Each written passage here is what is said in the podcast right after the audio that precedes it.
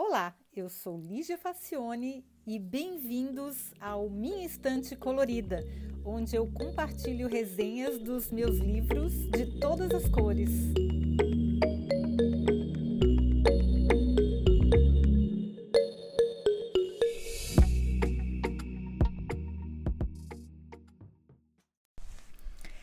Olá!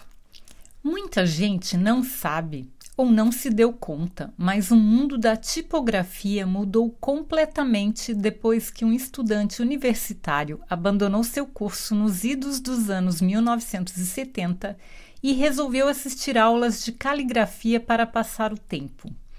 Ele achava que isso não acrescentaria muito ao seu currículo, mas não podia evitar o fascínio que sentia pelas letras caprichosamente desenhadas. Dez anos depois, o sujeito projetou o primeiro computador onde quem escrevia podia escolher o tipo de letra que queria usar no texto. Sim, estamos falando de Steve Jobs e o seu revolucionário Macintosh, que eu tive a sorte de trabalhar com um. Na época ele se chamava Macintosh mesmo, todo quadradinho. Pois é, antes de Jobs, apenas profissionais especializados sabiam a diferença entre Bodoni, Times New Roman e Jules Sands. No mundo DJ, que seria depois do Jobs, a tipografia é mais popular do que novela. E um pré-adolescente pode discutir violentamente com sua tia por que, que ela usou Comic Sans, as tias adoram, eu, eu sou tia, não gosto muito, mas em vez de Verdana no e-mail. Agora não é nem mais e-mail, né, gente? Agora é na, nas mensagens das redes sociais. Bem, a partir do reconhecimento desse fenômeno é que o extraordinário Just My Type de Simon Garfield começa a ser narrado. Just My Type, eh, numa tradução livre, seria o meu tipo, apenas o meu tipo. Diferente dos outros livros de tipografia que eu já li, esse não gasta as páginas dissecando as características de cada família tipográfica. Ele fala das fontes, sim, mas principalmente das pessoas que as criaram e suas histórias. Nossa, é muito, muito, muito legal, gente. Aí ele fala do capricho, do capricho de Jobs, que encomendou para sua equipe uma coleção de fontes com o nome das cidades que ele adora. Chicago, fonte do primeiro iPod, São Francisco, London, Geneva e New York, para citar algumas. Você já tinha reparado que as fontes da Apple têm nomes de cidades? Bom, depois veio a Microsoft e nos deu mais um montão de opções. Aliás, você sabia que o pai da polêmica Comic Sans também criou sua irmã mais chique, a Trebuchet? E que essas duas são as melhores fontes para trabalhar com crianças disléxicas sendo que a Trebuchet é uma das mais adequadas para o web design? Quer dizer, eu preciso dizer que este livro foi publicado, eu fiz, eu li esse livro em 2011, então hoje em dia já tem muitas outras fontes mais específicas, mas até então, quando o, o, esse livro foi publicado, era uma das melhores fontes, a Trebuchet. Bom, a história da Comic Sans é curiosa. Vincent Conari, que também era fotógrafo e pintor, foi contratado pela Microsoft em 1994. Em um dos seus primeiros trabalhos foi analisar a tipografia de um pacote chamado Microsoft Bob, o avô do Office, ó, gente antiga. Ele tinha planilhas, editores de texto e tudo mais, e a ideia era fazê-lo parecer bem amigável para os novatos. Mas Conari reparou que essa era uma tarefa impossível, pois as instruções e os comandos eram todos escritos em Times New Roman, que é aquela letra de jornal, sabe? Com as serifas, aquelas perninhas que tem na ponta da letra. E aí, e, e essa letra Times New Roman, que é aquela de jornal, ela, ela é muito séria, né? Então ele estudou algumas referências e, baseado em sua coleção de histórias em quadrinhos, ele criou a Comic Sans, cujo objetivo é transmitir diversão, descontração e humor. E ninguém pode negar, a fonte é muito competente nesses contextos.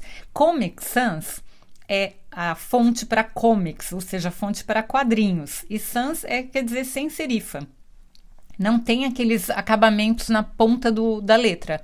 É, Então, essa, essa fonte ela foi criada para humor mesmo, para histórias em quadrinhos, para coisas desse tipo. Para interfaces que sejam mais amigáveis, que, que falem de humor, que sejam bem humoradas.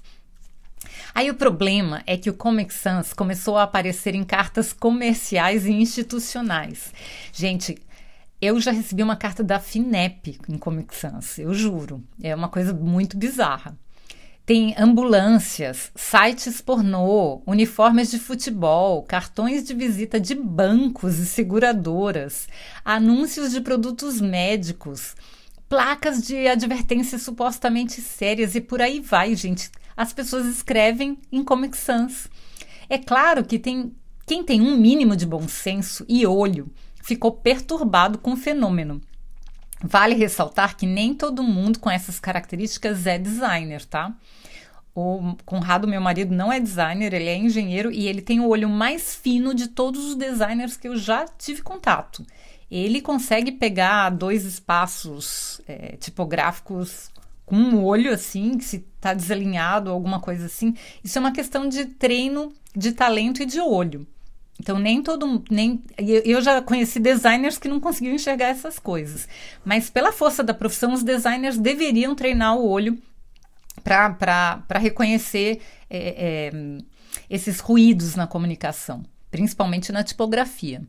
Bom, aí, como todo mundo começou a usar Comic Sans com, num, em contextos para os quais ele não foi projetado, surgiram campanhas irônicas, do tipo: cada vez que você manda um e-mail em Comic Sans, um lindo coelhinho morre perfurado, e coisas desse tipo. Um panda morre na China, ou enfim. O Fora Comic Sans é outra iniciativa cômica também do mesmo naipe que apareceu, então teve um, um, né, eu acho que foi mais na época, faz muito tempo, acho que muitos do, das pessoas que estão me ouvindo nem sabem, mas antes das redes sociais, no começo do advento da, da que as pessoas comuns começaram, começaram a ter acesso aos computadores, a moda era mandar por e-mail arquivos de PowerPoint. Os, os, famosos PPT. E eram assim, a, é, é, a, estética era uma coisa assim que a gente ainda vê hoje nas redes sociais, mas era muito power e, eles, e essas pessoas, quanto mais bizarra era, era a apresentação de PowerPoint com aquelas frases filosóficas aleatórias e lições de vida, com florzinhas e o máximo de cores possível, as fontes que essas pessoas preferiam eram sempre a Comic Sans. Bom, tem muita gente ainda que sonha banir o Comic Sans das opções de fonte do Word, mas não se pode negar que ela é uma ótima opção nas aplicações para as quais ela foi projetada. Como diz o próprio Conari, se você ama a Comic Sans, provavelmente você não sabe muito sobre tipografia. Mas se você odeia a Comic Sans, você realmente não sabe nada sobre tipografia. É melhor procurar outro trabalho. Porque não é uma fonte para se amar ou para se odiar, é uma fonte para se utilizar dentro do contexto para o qual ela foi projetada, né? Então, tem outros causos interessantíssimos nesse livro, como a história do Eric Dill, o criador da elegante e inimitável Gil Sans, que eu adoro, é uma fonte que eu uso bastante, principalmente para apresentações. Então, ele foi um artista que criou a fonte sob encomenda para uma livraria em Bristol, na Inglaterra. O sucesso foi tão grande que a fonte foi adotada pela Igreja da Inglaterra, a BBC de Londres, a British Rail, Railways e usada também nas capas dos livros da Penguin Books, que é uma editora muito famosa, né, britânica. Até o Ministério da Informação britânico foi cliente durante a guerra. Olha só, mas quando a biografia do Eric foi publicada em 1989, estourou o escândalo. O sujeito era um louco de pedra que adorava fazer experimentações sexuais com a sua irmã, filhas e até o seu cachorro. Oh, gente, o sujeito muito escroto, né? Horrível. E ainda anotava no diário relatórios sobre os resultados. Ó, o cara é doente mesmo. É claro que não faltaram movimentos para banir a fonte, mas a coitada não tem culpa do pai que tem, né? Então é aquela é aquela complexidade de você separar o autor da obra, né? Quando um escritor escreve coisas maravilhosas, mas o cara na vida real é horrível. Tem, acontece com pintores, com cineastas, praticamente com todos, né? Esses, todos esses gênios que fazem coisas incríveis. Se a gente for olhar Charlie Chaplin ou Picasso, sei lá, todos essas, esses grandes artistas, se a gente for olhar a vida particular, eles eram sujeitos desprezíveis. Então, ou a pessoa boicota a obra deles, ou a pessoa tenta separar o artista da obra, e é, que é o que eu tento fazer, mas é, eu, eu reconheço que é uma coisa bem complexa. Outra história bacana foi o relato sobre a mudança do logotipo da IKEA. A rede sueca de móveis e objetos bem projetados e baratos, que infelizmente não tem no Brasil, o equivalente seria, o mais perto seria a Tokstok, mas a Tokstok é muito cara para para se comparar à IKEA, porque ela é outra proposta. E a Etna, que eu fiquei sabendo que essa semana ia fechar no Brasil, essas duas, a Tokstok e a Etna, são tentativas de cópia relativamente bem sucedidas, exceto pelo preço, como eu falei, né? Mas a IKEA é, é o paraíso da decoração. Ele é, as coisas são boas e baratas e são com um bom design. E aí a IKEA tentou mudar o logotipo e arrumou a maior confusão quando ela tentou mudar a fonte tipográfica de sua marca, grafada em Futura. Era em Futura a fonte tipográfica da IKEA e mudou pro, ela queria mudar para o Verdana. A Futura foi criada em 1920, é elegante e traduz muito bem o conceito de honestidade, praticidade e design ao alcance de todos.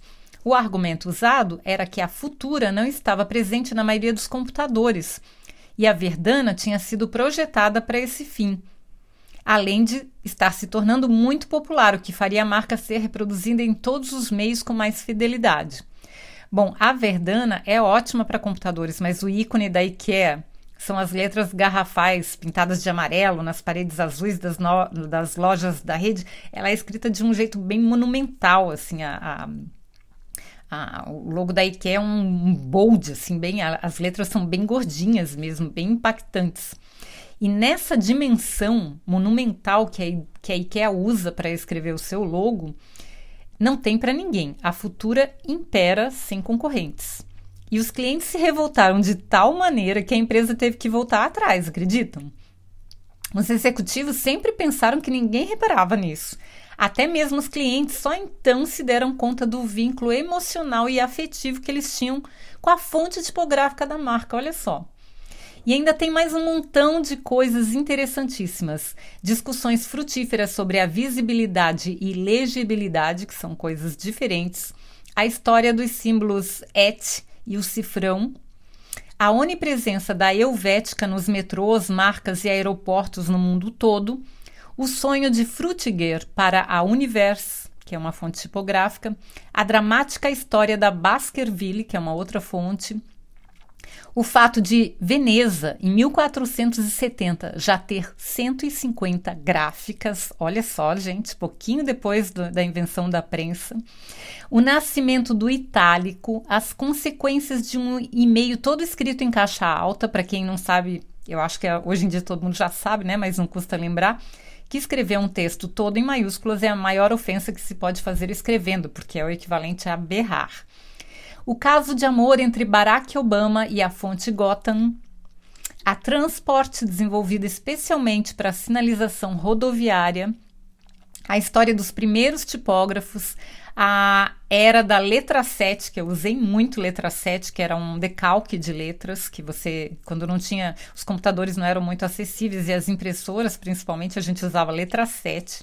Os rotuladores Dimo, que até hoje ainda existem. Enfim, o livro é divertimento garantido e cultura tipográfica de primeiríssima. Exatamente o meu tipo. E seu, você também gostou?